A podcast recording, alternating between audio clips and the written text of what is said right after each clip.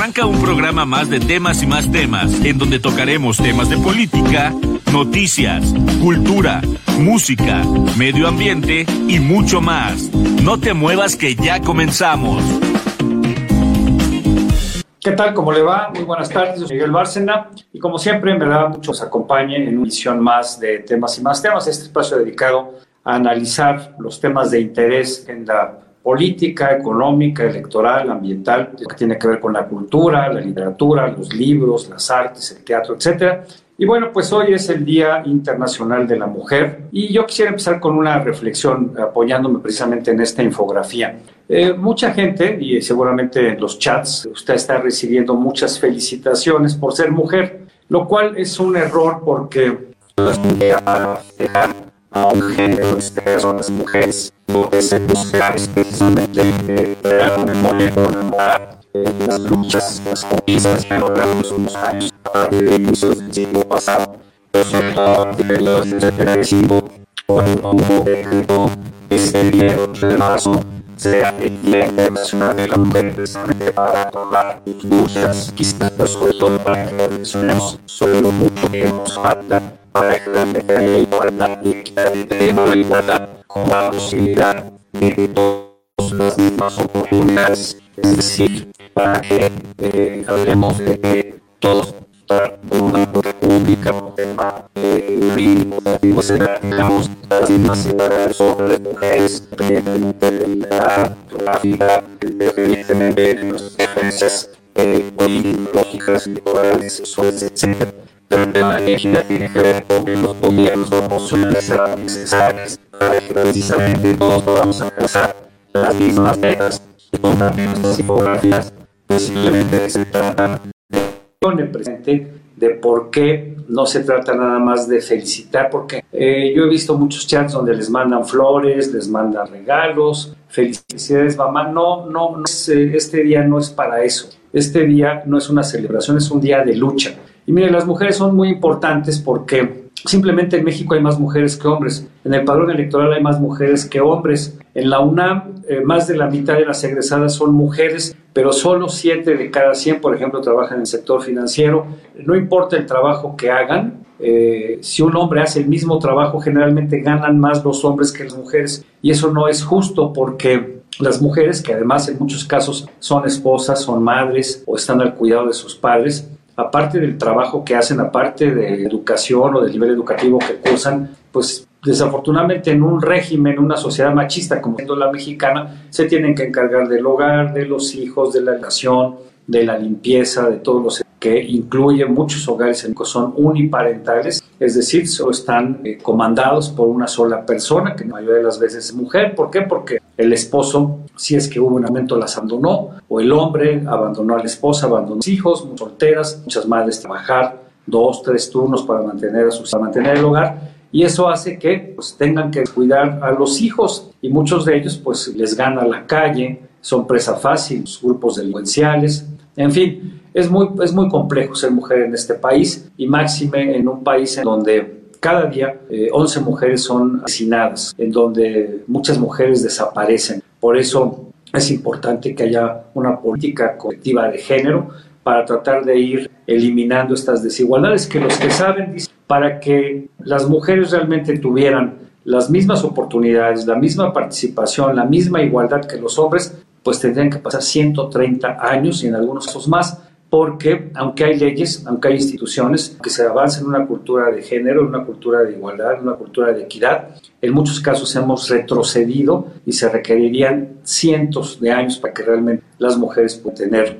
Y por eso muchas mujeres, muchos colectivos están muy enojados porque el Estado, en este caso la 4T, que supuestamente emana de una ideología de izquierda, prácticamente las tiene olvidadas. Recordará usted que este gobierno cuando llegó canceló las estancias infantiles con el cuento de la corrupción y de la austeridad para que pues los abuelos en el mejor de los casos cuiden a los nietos para que la mamá pueda ir a trabajar cuando los abuelos por su edad o condiciones de salud pues no están en las mejores condiciones o simplemente no tienen situación para cuidar a los niños, pues el presidente quitó a las mujeres estas guarderías. Este gobierno que se dice de izquierda cerró muchos de los centros de ayuda, de atención eh, física y psicológica para las violentadas sexualmente, que son agrentadas verbal y físicamente. También quitó esa posibilidad. Eh, desde la Secretaría de Educación Pública eliminaron las escuelas de tiempo completo que les permitía a las madres trabajadoras dejar a sus hijos en una escuela con la certeza de que no solo iban a estar bien cuidados, en algunos mentados, sino que además pues iban a estar siendo educados y capacitados. También en muchos casos se perdió. Algunas entidades tuvieron que poner de su bolsillo para más escuelas de tiempo completo, pero este gobierno a nivel federal no lo ha hecho. Si hablamos de las madres que tienen niños con cáncer, donde no hay tratamientos, no hay muchas veces lo requieren, pues es también un abandono. Es decir, por donde usted le vea, más allá de regalar el dinero a través de programas sociales que en muchos casos no llegan a todos a llegar, porque con eso de que se envían en activo, pues les van, ahora sí que se van robando el dinero en toda esta contribución. Si, si sumamos todo esto, si vemos los indicadores, no vemos un gobierno de izquierda, no vemos un gobierno social que se solidarice con las mujeres. Es muy lamentable y por eso están muy enojadas y por eso van al sexo marcha. Yo estoy en contra de la vandalización porque lo que hacen o los grupos que hacen esto lo hacen a propósito para desviar la atención y para que las notas de prensa, el trayecto y al día siguiente, pues hablen de los daños, del istmo, y se pierdan de vista precisamente cuáles son sus demandas. No nos maten, no nos secuestren, no nos golpeen, denos igual de oportunidades, páguenos lo mismo. Todo eso se pierde y yo no dudo que los grupos eh, violentos que participan en la marcha que se va a llevar a cabo hoy en la Ciudad de México, otras ciudades, pues sean ahí, eh, estén sembrados, son esquiroles precisamente para eh, vandalizar y desviar la atención. Y como el gobierno, aunque sabe quiénes son, quiénes organizan, quiénes participan, pues no hace nada. Entonces el gobierno se vuelve cómplice al permitir que grupos que van a vandalizar precisamente para desvirtuar las marchas actúen, así como dice López Obrador, pues habría que preguntarse si no es el mismo gobierno, si no es la misma 4T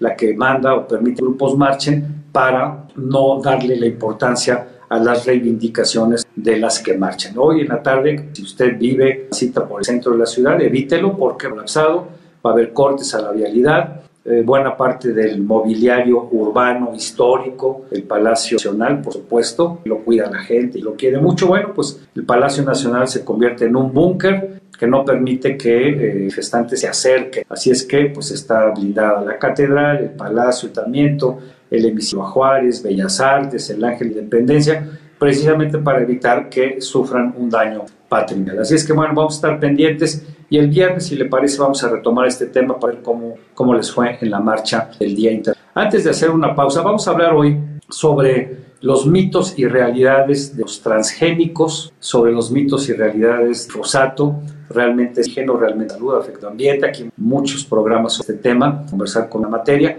Y bueno, pero antes vamos con Marcos Aguilar, quien es el vocero nacional de Nacional, que todas las semanas nos envía sus colaboraciones. Vamos a eso. Las mujeres en nuestro país viven con miedo, tienen temor de salir a la calle. En enero de 2023, México sumó más de 2.000 homicidios dolosos y feminicidios. Homicidios dolosos fueron más de 2.500, 6.4% más que en 2022, mientras que 11 mujeres al día mueren en nuestro país. Son indignantes y preocupantes estas cifras. ¿Qué hace el inquilino de Palacio Nacional cuando las mujeres se movilizan para exigir seguridad? Levanta una muralla perimetral a su alrededor. México debe cambiar se deben escuchar las demandas de todas las mujeres, en especial en materia de seguridad, pero sobre todo, pasar de un país donde viven con miedo de ser violentadas, de temer por sus vidas, a un país con oportunidades y con total seguridad para ellas. Hoy, levantamos la voz para decir, ni una menos. Entrando por tus oídos hasta llegar al centro de tus emociones, ADR Networks está en este momento activando tus sentidos. Vamos a un corte rápido y volvemos. No te vayas. Soy Javier Carranza el Costeño y quiero saludar cariñosamente a mis amigos de ADR Network por sus 11 años. Sus 11 años trabajando por sus 11 años de éxitos. Muchas felicidades a todos los que colaboran en esta empresa de ADR Network. Felicidades carnales. Síganle dando pa'lante. Mis mejores deseos que se cumplan muchos más. Que Dios los bendiga. Se les quiere bien y por favor, que no falten las risas ADR Network. Gracias por todo lo que nos han regalado. Gracias. Hola, buenas tardes. Soy Víctor Hugo Sánchez, soy relacionista público y quiero felicitar muy sinceramente a mi querido amigo Sergio Miranda y a toda la gente que hace posible ADR Networks por su 11 aniversario de éxitos, de programas, de apoyo siempre a nosotros, a esta oficina y a un montón de talentos que nos han recibido ahí. Muchas felicidades y les debo una comida. Hola, ¿cómo están? Yo soy Pepe Campa y quiero mandar un fuerte, fuerte abrazo a todo el equipo de ADR Networks por estos 11 años ya cumplidos y que sigan los éxitos. Felicidades, feliz cumpleaños ADR Networks. Entrando por tus oídos hasta llegar al centro de tus emociones, ADR Networks está en este momento activando tus sentidos. Ya estamos de vuelta. Continuamos. Bien, pues ya estamos de regreso y me da, ya tenemos nuestro invitado de esta tarde para conversar con él.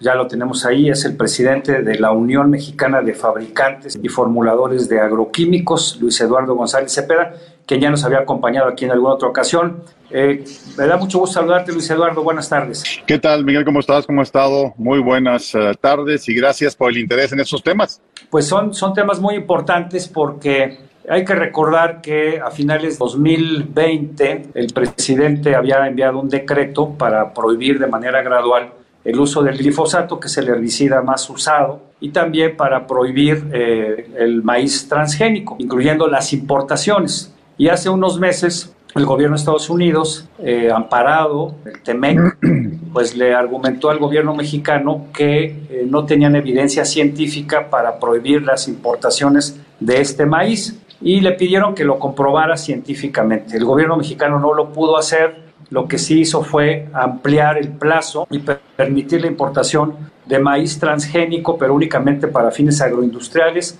o para forraje, es decir, para alimentación de los animales. Pero pues sigue la, discusión de si el maíz transgénico eh, causa daños a la salud y si el glifosato causa daños al medio ambiente. Y pues nos quisiéramos conocer eh, tu opinión para que nos hables de este diferendo con Estados Unidos y sobre todo hacia dónde se puede encaminar.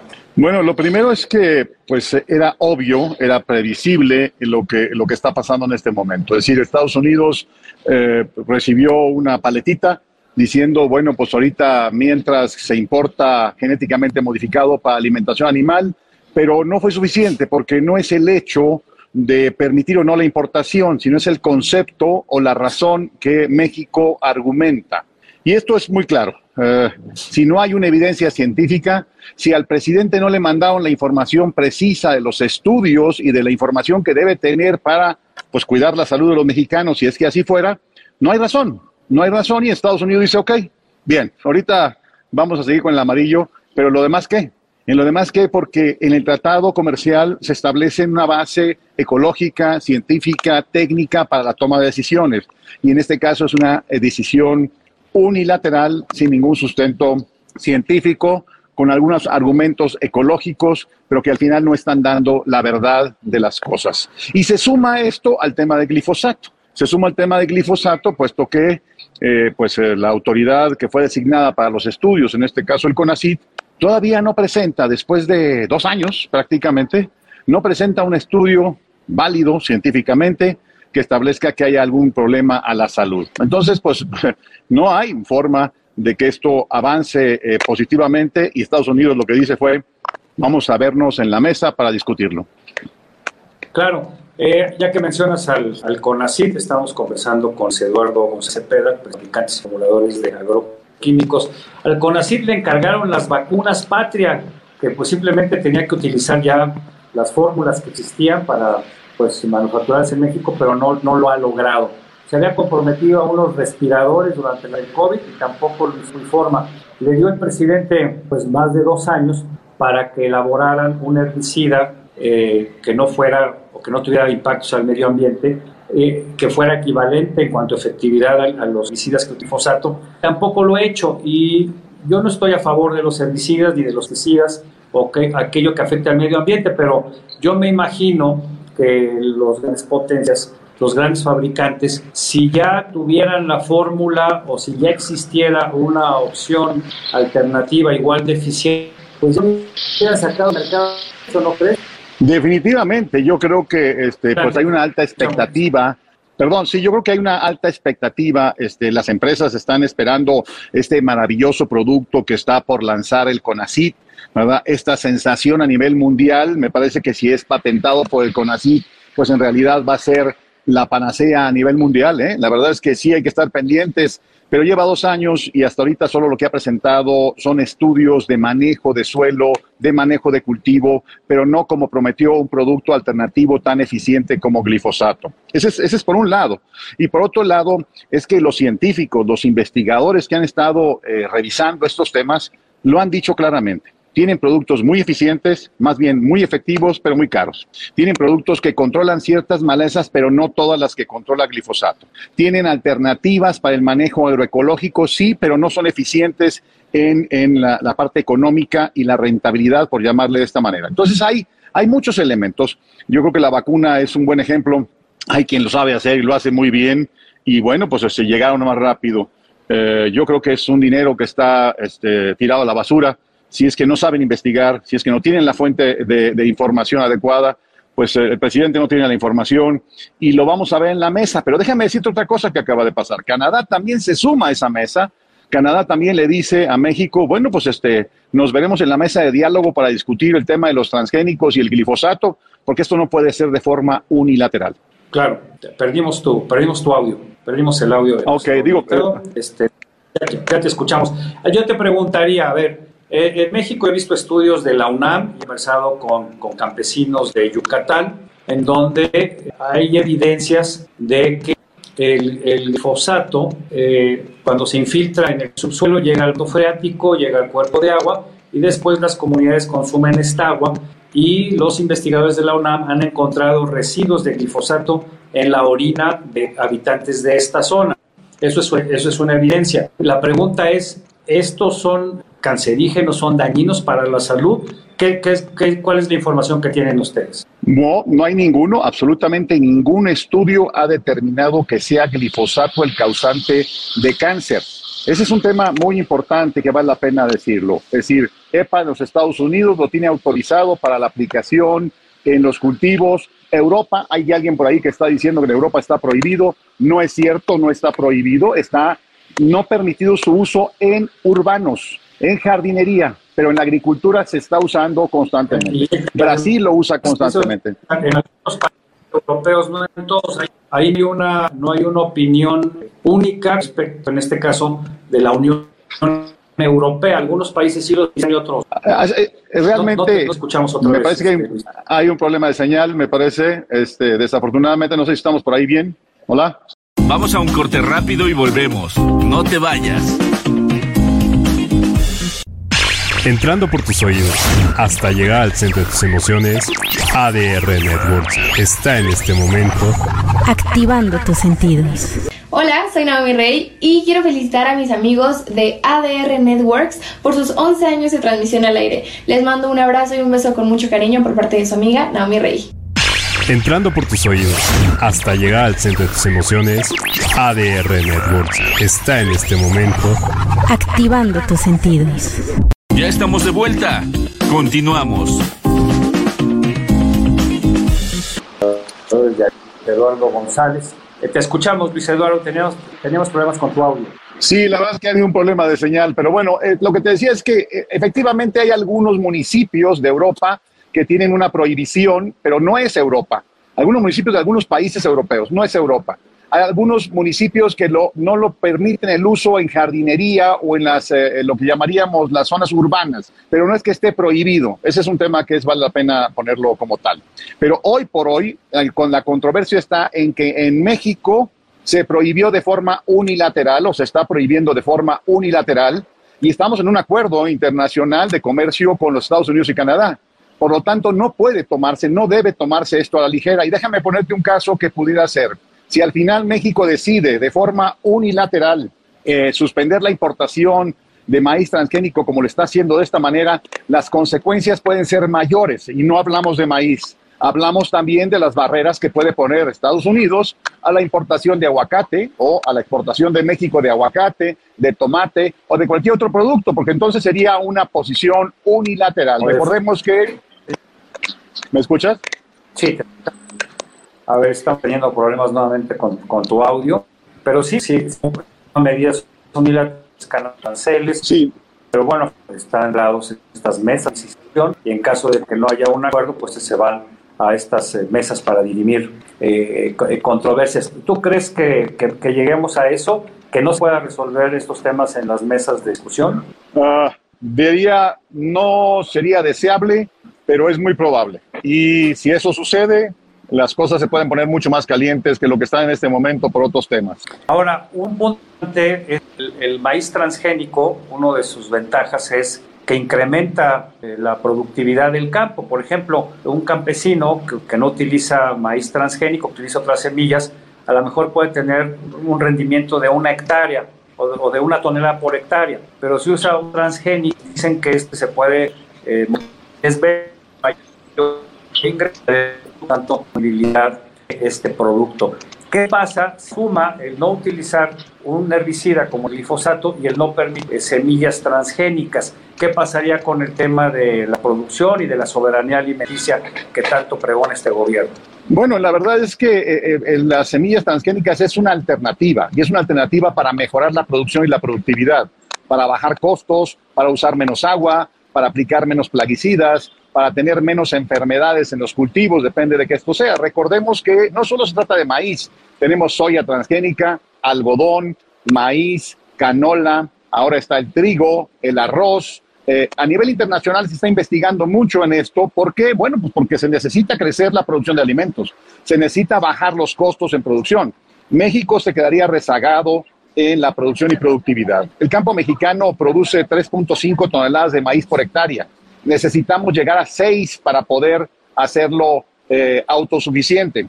No se trata de ser autosuficiente por serlo, se trata de ser económicamente rentable y viable. Y si México no produce mucho maíz, correcto, vamos a ver, produzcamos más tomates, más chiles, más cebollas, más aguacates, exportamos más, traemos más divisas y compramos maíz donde sea necesario, si así fuera pero no podemos tener acciones unilaterales, como en este caso hablar del maíz transgénico. Se pierde producción y productividad, se pierde dinero.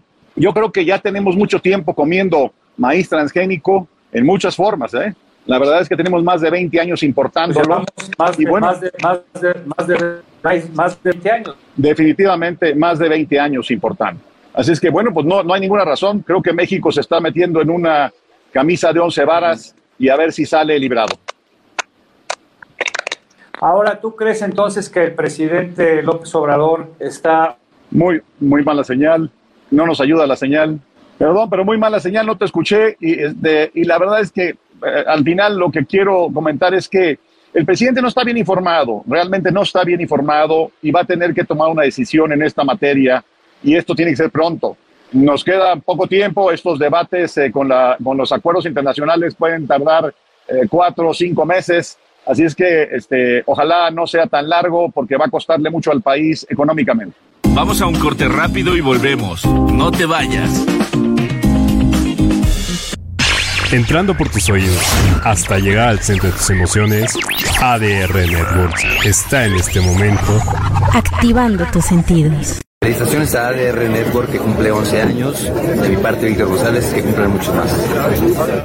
Hola, soy Naomi Rey y quiero felicitar a mis amigos de ADR Networks por sus 11 años de transmisión al aire. Les mando un abrazo y un beso con mucho cariño por parte de su amiga Naomi Hola, ¿cómo están? Yo soy Pepe Campa y quiero mandar un fuerte, fuerte abrazo a todo el equipo de ADR Networks por estos 11 años ya cumplidos y que sigan los éxitos. Felicidades, feliz cumpleaños ADR Networks. Soy Javier Carranza el Costeño y quiero saludar cariñosamente a mis amigos de ADR Network por sus 11 años. Sus 11 años trabajando por sus 11 años de éxitos. Muchas felicidades a todos los que colaboran en esta empresa de ADR Network. Felicidades carnales. Síganle dando pa'lante. Mis mejores deseos que se cumplan muchos más. Que Dios los bendiga. Se les quiere bien y por favor que no falten las risas ADR Network. Gracias por todo lo que nos han regalado. Gracias.